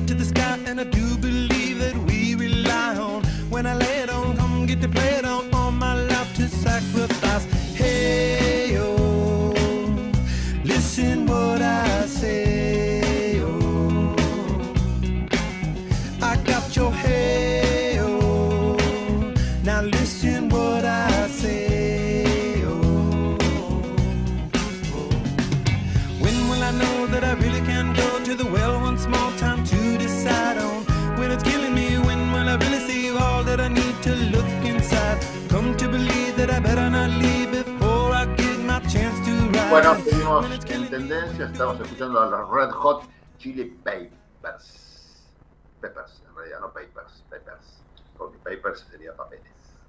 Y no son papeles. Miren la taza que tengo. Estoy tomando un cafecito en esta taza. A ver, ¿se ve? Sí, perfecto. ¿Me envidian la taza? Flor de taza. Ahí está Saúl, está Mike, está este otro que no me acuerdo cómo se llama, que es el malvado de la película. Qué serie, ¿no? Increíble. Hoy vamos a hablar con Julieta Sibona, eh, pero no pudo salir. Pero yo quiero contarles sobre una peli que me causó simpatía, que es Beetlejuice. Eh, bueno, se está por, está por venir eh, Beetlejuice 2, eh, esa película creada en los 80 por Tim Burton. El director y su equipo están dando los toques finales a una película que promete revivir esa magia, que realmente a mí, por lo menos como espectador, me cautivó hace más de tres décadas. La verdad que es una película que se puede ver tranquilamente ahora y, engancharse con todo este, este mundo fantástico de Beetlejuice. No digamos muchas veces Beetlejuice porque dicen que aparece, ¿no? Este, así que dejemos ese demonio donde tiene que estar y nosotros nos preparamos para ver eh, Beetlejuice 2 que se está preparando para demostrar que la espera valió la pena. Así por lo menos dicen los, los productores, ¿no? De este clásico que realmente se ha convertido en una película de culto.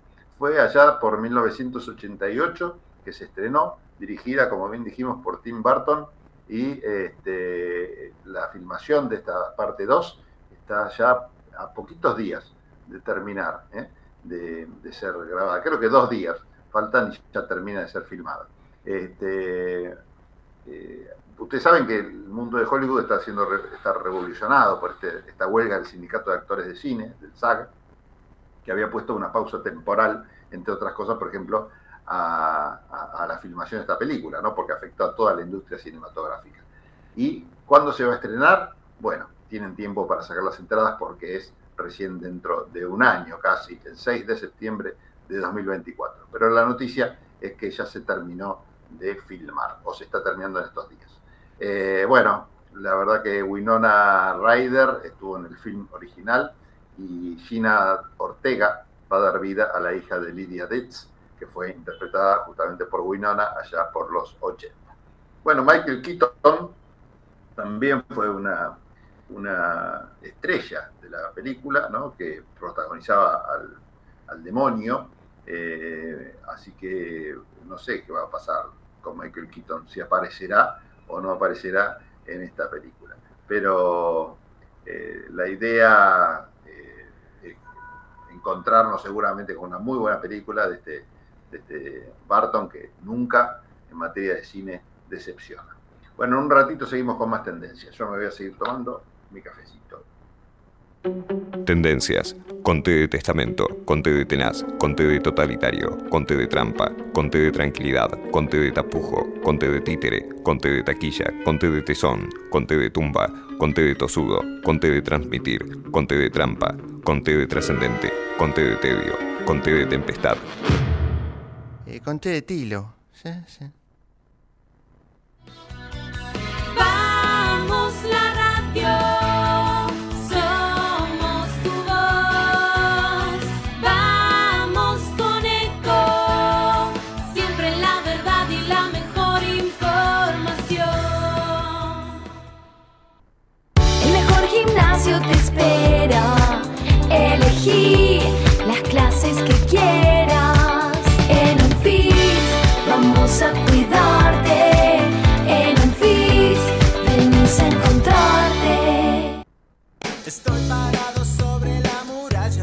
El futuro ya llegó a la ciudad. El telepase en la autopista Ilia ahora es telepase sin barrera, sin cabinas, sin detenerte. Adherite en telepase.com.ar. AUSA, Autopistas Urbanas. ¿Sabías que un rico y auténtico sabor de un gran espresso ya no se encuentra solo en las cafeterías gourmet? Y además, con la línea de cafeteras Oster, la preparación de tus bebidas favoritas con café son tan ilimitadas como tu imaginación. Conoce todas las cafeteras disponibles para vos en www.osterargentina.com.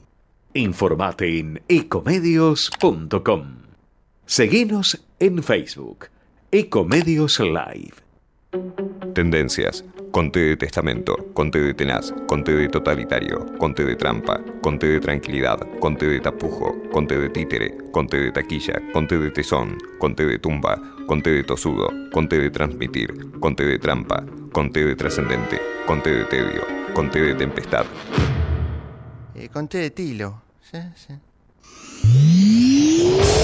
Para los que son manija. Que les gusta tener el auto impecable. Este programa les recomienda Doctor Pulidora. ¿Querés vender tu auto y querés que se vea como nuevo? Doctor Pulidora. Esta gente sabe lo que hace. Doctor Pulidora. Intendente García Silva, 1138. Morón, pulido, abrillantado, tratamientos acrílicos y cerámicos, limpieza de tapizados. En Doctor Pulidora le dan cariño a tu auto, a tu moto, a tu camión.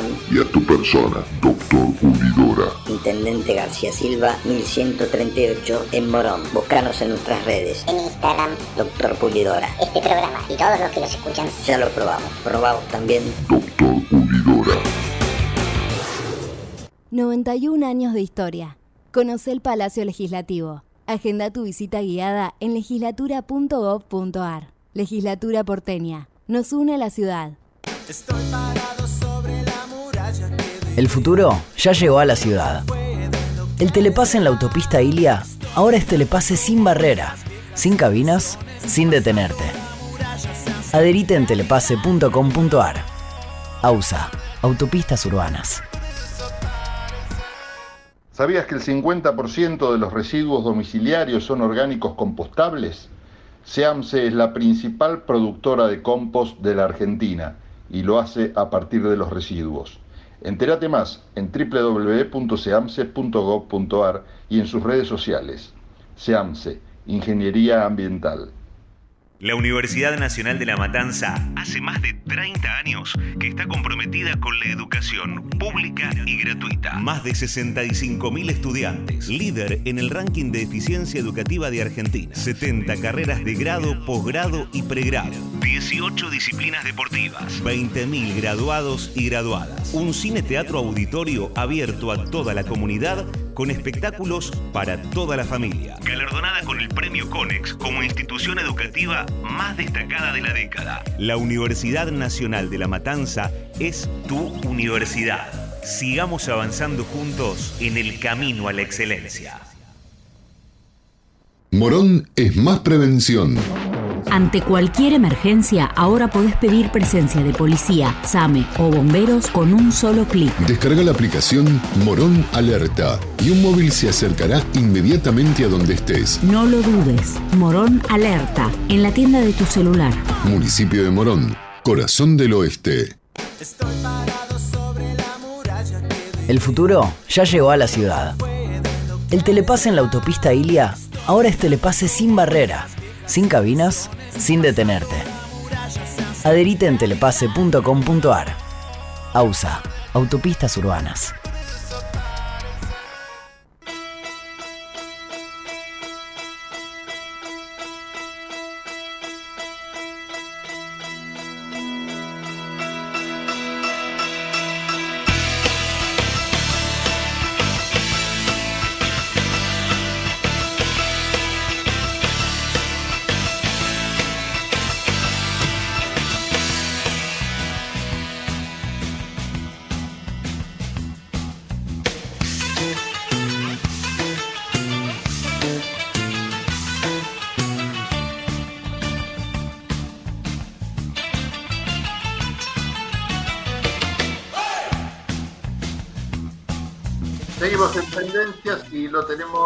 Marcelo Watrakiewicz. En realidad no a él, sino a DJ Professor, que es esta suerte de personaje de ficción y a veces real que trae a Ecomedios, que trae aquí a Tendencias casi todos los martes con su segmento especial llamado Versiones en Tendencias. ¿Y qué podemos escuchar y qué vamos a escuchar ahora a continuación en Versiones en Tendencias? Bueno, pues eso, versiones de distintos temas musicales que nosotros conocemos, quizás muchos hasta de memoria, pero versionados por otras bandas, es decir, vamos a escuchar a otras bandas que no son las autoras del tema interpretándolo. Veamos de qué se trata esta nueva entrega de DJ Professor. Hola amigas y amigos radionautas, una vez más como todas las semanas, DJ Professor les da la bienvenida a esta columna musical, a este pequeño recreo en medio de tanta pálida que hemos denominado versiones en tendencias. Y así es, amigas y amigos, hoy vamos a hablar de uno de los temas íconos del rock de los 60s y 70, en realidad es del 70, como lo es American Woman, originalmente compuesto por la banda de Guess Who. Y como ya es costumbre, acá les vamos a contar un poquito qué nos decían los Guess Who acerca de cómo surgió el tema. Y nos dicen que American Woman surgió en una sesión improvisada mientras el guitarrista Randy Bachman, uno de los dos violeros de Guess Who, tocaba un riff y el cantante Barton Cummings, que había estado reflexionando sobre las diferencias entre las mujeres en los Estados Unidos y su Canadá natal, cantaba lo primero que se le pasaba por la cabeza. El mito cuenta que Bachman rompió un acuerdo durante el espectáculo que estaban celebrando en Ontario y estaba afinando su guitarra cuando surgió el riff de American Woman. De repente todos en la banda volvieron la cabeza. Bachman dice que le dijo al cantante, cántate algo, y lo primero que cantó Cummings fue American Woman. Y la banda continuó grabando y trabajando sobre el riff hasta que finalmente en marzo de 1970 sale a la luz como single y posterior éxito, mega éxito. Sin embargo, para entonces, sin que incluso la banda lo pretenda, American Woman se había convertido en una declaración mucho más importante. Recordemos que Estados Unidos está en plena guerra de Vietnam en ese instante. Sin embargo, la banda afirmó que la canción nunca tuvo la intención de ser algo político, simplemente salió de esa manera. Acababan de hacer una observación de que las chicas en Estados Unidos parecían crecer más rápido, usaban maquillaje a una edad más temprana y probablemente era más floja sexualmente que las chicas canadienses. Algunos incluso llegaron a pensar que la mujer estadounidense de Guess Who era la estatua de la libertad, así que la banda se vio obligada a responder. Después de esa gira particularmente agotadora, fue un verdadero placer volver a casa y ver a las chicas con las que habíamos crecido, en Canadá. Además la guerra continuaba y eso era terriblemente impopular. No teníamos un sistema de reclutamiento en Canadá y estábamos agradecidos por eso. Mucha gente lo llamó antiamericano, pero en realidad no lo era. No estábamos en contra de nada. Y por último, antes de deleitar nuestros oídos con un poco de rock de la mano de Lenny Kravitz, les voy a recordar que el señor Kravitz reversionó esta canción en el año 1999 para que forme parte de la banda de sonido de aquella recordada película de Austin Powers. Me acuerdo, la banda también incluía a Madonna, que había hecho un video con Mike Myers, que era el actor principal, y algunos más de aquella época. Por ello, incluso el tema les resultó tan espectacular a los propios estadounidenses que la interpretación le valió un Grammy en el año 2000. Así que amigos, con esta información, pongan fuerte sus parlantes, acomódense los auriculares y disfruten de esta tremendísima y rockera versión de Lenny Kravitz de American Woman. Me cuidan todos, les mando un abrazo muy grande a todas y a todos. Y como decimos siempre en esta columna, que viva la música.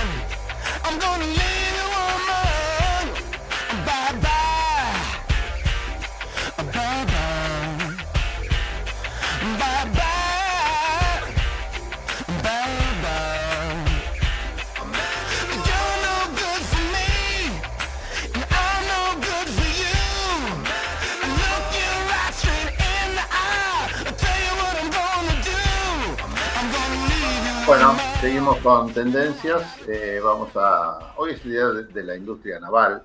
Vamos a tenerlo en, en un rato nomás, quizás. Vamos a ver si logramos comunicarnos telefónicamente con alguien para. Ah, ya lo tenemos en línea, mira qué bien. Bueno, eh, estamos comunicados telefónicamente con Julio Urien, quien es el presidente de la Fundación Interactiva para la Difusión de la Cultura del Agua y también fue presidente del astillero Río Santiago. Y es un gusto hablar con él porque hoy es el hoy 12 de septiembre, es el Día de la Industria Naval. Julio, gracias por atenderme. ¿Cómo te va? Pablo Galeano te saluda. ¿Qué tal? ¿Qué tal? Un gusto, ¿eh? Un gusto hablar con, con vos y tu programa. Bueno, gracias. Má- Más de una vez hemos conversado al aire en este programa y siempre con una pregunta que hoy viene muy a cuento porque estamos en plena campaña electoral, escuchando los discursos de los tres eh, posibles pres- futuros presidentes de la nación, ¿no? Están los tres muy parejos, pero también en esa paridad eh, hacen omisión a hablar del tema de la industria naval y siempre a mí me llama la atención cómo no se les ocurre que quizás una, una gran salida a toda esta crisis está justamente en el hecho de empezar a, mir- a- a mirar, a darnos vuelta y dejar de darle la espalda al agua y al mar. Y vos sos un ferviente creyente de todo eso y queríamos saludarte en el día y aparte, bueno, saber tu opinión al respecto. Bueno, por un lado te agradezco, la verdad que es un día muy importante para la industria y sobre, bueno, en este caso la industria naval. Y sí, es como vos decís, yo creo que lo, lo que pasa en la política argentina es que hay mucha presión de, de grandes poderes, sobre todo multinacionales, el poder global financiero, que no quiere el desarrollo de la Argentina, este, sobre todo el desarrollo industrial. Entonces, bueno, estas presiones hacen que no haya una política este, con respecto a la industria naval que está muy ligada a lo que es la reconstrucción de la marina mercante. Nosotros, en su momento, antes que la privatizara, que la destruyera Menem, nosotros teníamos alrededor de 180 grandes barcos que se construían en el país, se reparaban. Estaba Elma, estaba IPF con su flota petrolera, estaba Yacimientos Carboníferos Fiscales, estaba Gas del Estado, y teníamos esa gran flota. Hoy todo lo que es el transporte no se hace por agua.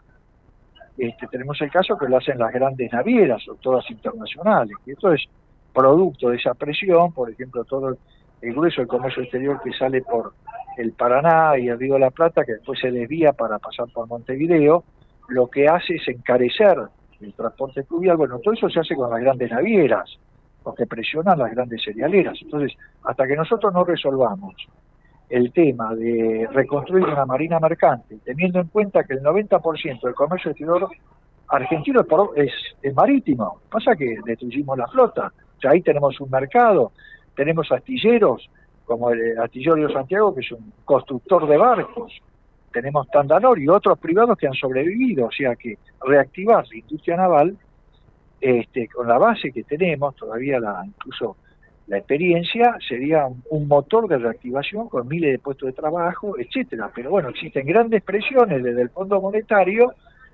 que este, impide y pone trabas a este desarrollo industrial. Julio, Entonces, bueno, eh, sí.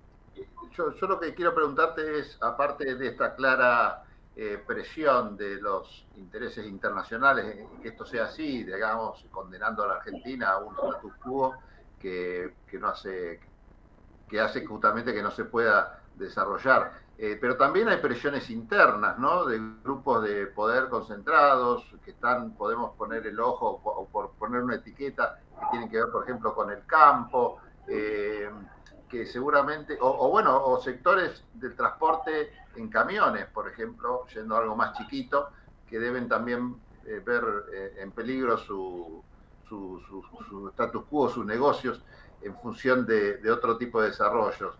Eh, también hay que poner un ojo fronteras adentro. Sí, sí, también, yo creo que eso, bueno, vos tenés acá estos grupos eh, económicos de Argentina están muy internacionalizados. Todo el sector de ca- del campo no quiere un desarrollo industrial, por un problema también político, y no quieren que el país se desarrolle en este sector que genera también mayores sindicatos, etcétera. Esa presión es existe, más cuando la torta es chica, entonces te peleas con los camioneros que quieren llevar ellos el transporte. Por ejemplo, todo el transporte para abastecer Tierra del Fuego es por camión, que es mucho más caro.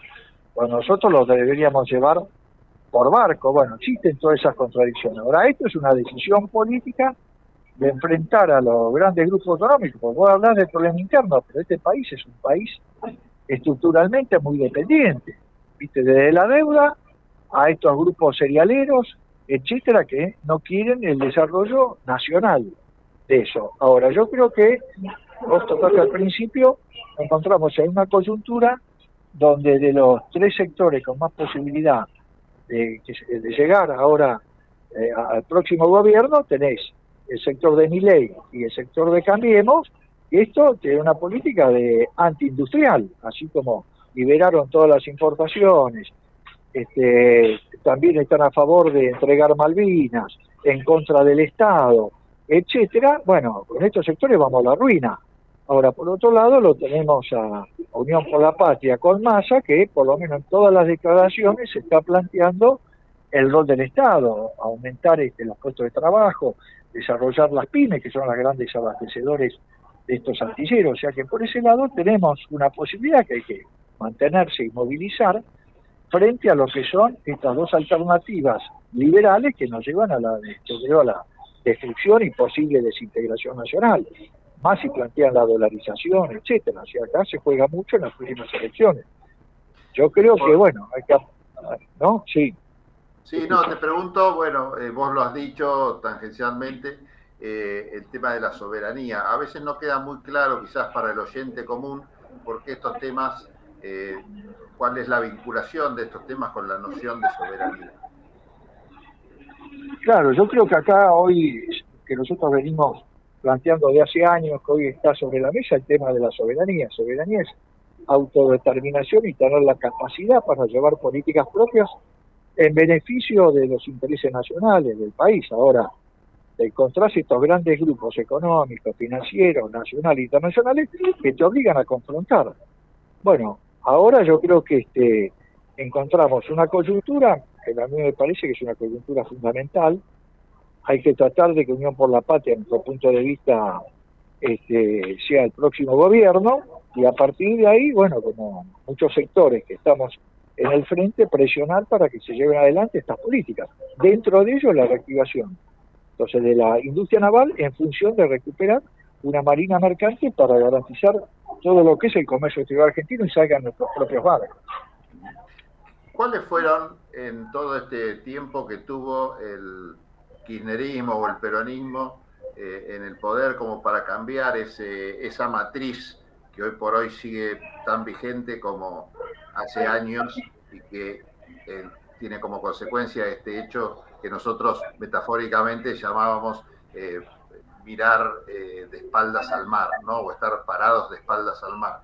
¿Qué fue lo que impidió que tantos años de un mismo gobierno eh, no pudieran llevar a cabo una política de Estado que sí, que, que realmente requiere de mucho consenso político, ¿no? Y de mucho diálogo y, de, y, y también de mucha continuidad de un gobierno del mismo color al frente del Ejecutivo. ¿Cuáles pensás que son las fallas? Digo, te pregunto más que nada, no como para un pase de facturas, sino para no cometer el mismo error en una futura gestión si Unión por la Patria termina siendo gobierno.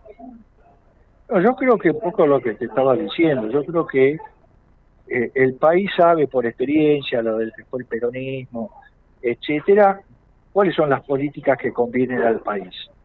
El problema es que real- realmente somos un país dependiente. Entonces, a, partir de esto, vos tenés que romper estas estructuras de dependencia y tenés que confrontar con estos sectores, desde las grandes potencias, Estados Unidos, Inglaterra, a estos grupos financieros que no quieren que la Argentina se desarrolle, entonces tenés que tener una política y te llevan a una confrontación. Nosotros lo vemos ahora, nosotros venimos peleando. Vos agarrás todo lo que es eh, la salida del comercio exterior argentino por el Paraná, el canal de Punta Indio, vez- eh, ¿no? que pasa todo por Uruguay en vez del canal de Magdalena. Impulsamos para que se abren toda esta vía troncal del Paraná, la manejamos nosotros y nos tenemos que pelear con la Bolsa de Comercio de Rosario, donde están todas estas grandes cerealeras. Ahora, en toda esta lucha por reactivar, este, yo creo que hubo avances ahora. ¿sí? Yo estoy eh, bastante, a través de la fundación, tenemos unos convenios con la Universidad de la Defensa. Yo reivindico mucho de la política de defensa actual. O sea, hoy existe, a partir de este gobierno, lo que es un fondo especial para reequipamiento de, las- de las Fuerzas Armadas. Y que todo esto hace a la defensa de la soberanía y una política que está orientada hacia el sur para poder enfrentar lo que es la presencia de la base de la OTAN. Ahora, en función de esto, se está reactivando la parte naval. Entonces, ahora se hicieron, por ejemplo, el río Santiago, durante este gobierno se este, fabricaron lo que usan las lanchas LICA, que son de entrenamiento para la Marina. Este, se están reparando muchos, algunos destructores que nosotros tenemos, este, que estaban casi fuera de servicio, se empezó toda una política de reactivación. Si vos agarras hoy el astillero Tandanor, el astillero Tandanor está full. Este, por ejemplo, se está reactivando toda la presencia de la Argentina en la Antártida. Por ejemplo, ahora, en la península antártica se está reactivando a nuevo una base que se llama la base Petrel, que va a ser la base más grande en toda la Antártida. Ahí se están haciendo dos pistas aéreas, se está haciendo todo un puerto, se está construyendo otro buque polar, ¿entendés? Que lo está viendo Tandanor. Se han arreglado en, en estos dos últimos años lo que son las compuertas que nosotros tenemos en, en Puerto Belgrano para meter los grandes buques y reparar. O sea, de a poquito se va haciendo, pero tenés que confrontar contra todos estos intereses, incluso el Fondo Monetario, que no quiere que se use plata para reactivar este, la marina mercante. No, la plata aquí entra hay que pagar la- los intereses de la deuda. Tenemos el ejemplo de lo que pasó con el gasoducto Néstor Kirchner. Bueno, hubo una decisión política, Macri no lo hizo porque el fondo decía que no, bueno, el gobierno se jugó y salió con este gasoducto. Ahora, es una decisión política, hay que bancarse las presiones y bueno, estamos en esa situación. Yo creo que el país hoy está, o retrocedemos 40 años o a partir de que el, la Unión por la Patria llegue al gobierno, bueno, la posibilidad de este, seguir profundizando con movilización estas políticas de reactivación de la industria naval y la recuperación de la marina mercante. Bueno, Julio, muchas gracias por este contacto. Otra vez feliz día. Quería aprovechar el pretexto también para un poco volver a, sem- a- a sembrar esas semillas de conciencia de un tema que es indispensable. E insisto con esto, ¿no? Yo creo que la Argentina, si, si se pone en serio este, este traje que tenga que ver con el desarrollo de la indust- de la industria naval y todo, que, todo lo que tenga que ver con el aprovechamiento eh, del mar que tenemos, de los ríos que tenemos, eh, puede tener un despegue que ni nos imaginamos. Pero bueno, es Sí, cuestión de hacer un poco de docencia. Sí, por supuesto. Bueno, Te mando un abrazo. Gracias. un abrazo. Chao. Chao. Julio Urien, el expresidente del Astillero Río Santiago y presidente de la Fundación Interactiva para la Difusión de la Cultura del Agua. Es tan importante esto y nosotros siempre venimos insistiendo, insistimos, insistimos. Yo creo que el día que haya un presidente que se ponga esto en la punta de la pirámide de sus prioridades, yo creo que la Argentina despega de una forma que no nos imaginamos. Realmente estoy convencido que este es el camino y nadie lo plantea. Así que bueno, a planteárselo, ¿no? Vamos a escuchar al gran, al queridísimo Miguel Aldet, como cierre, como broche de oro, como frutilla de la torta, como vela en la misma, como el fuego que enciende la vela y después es soplado por el cumpleañero por eh, como un cierre que se cierra luego de ir al baño, como, como quieran, como el capuchón de la virome, como el azúcar o el edulcorante de su café, viene a cerrar este programa Tendencias el gran Miguel, Miguelito para los amigos, Aldet, que es un gran motoquero, un excelente abogado y aparte tiene también, es el titular de Doctor Pulidora, ese lugar donde usted puede ir a tunear su auto, a limpiarlo, pero a limpiarlo en serio, a, estilizarlo. Eh, yo se lo recomiendo, queda ahí en Morón, pero no sea usted también de Morón y no se deje estar. Lleve su auto a Doctor Pulidora. Nosotros nos reencontramos. Le agradezco a José Venturini, a Marcelo Guatrakiewicz, a Julieta Sibona, a Matías Rodríguez, que hoy no pudo venir, pero está siempre presente en nuestros corazones, a Juan Paulenco, que estuvo también con las noticias acá en el programa, a quien más, al Facu Rodríguez, que siempre nos da algún tip este, en materia económica que nos ayuda a analizar la realidad. Bueno, y a Javier Martínez en la operación técnica y alguno que me estoy olvidando seguramente, pero no se va a enojar. Nosotros nos despedimos con Miguel Aldet. Chao. A continuación, en Tendencias, escucharemos las reflexiones del argentino bonaerense Miguel Aldet. Ah, este, sí, ¿qué tal? ¿Qué tal mis amigos? ¿Cómo les va? ¿Qué dicen? ¿Cómo están ustedes? Mm, Bueno, nada, hoy este, le- les traigo esas curiosidades, ¿vio? Que, que yo siempre tengo para iluminarlos. Este, ¿saben ustedes, saben ustedes qué le dijo una silla rica a una silla pobre? Pobrecilla.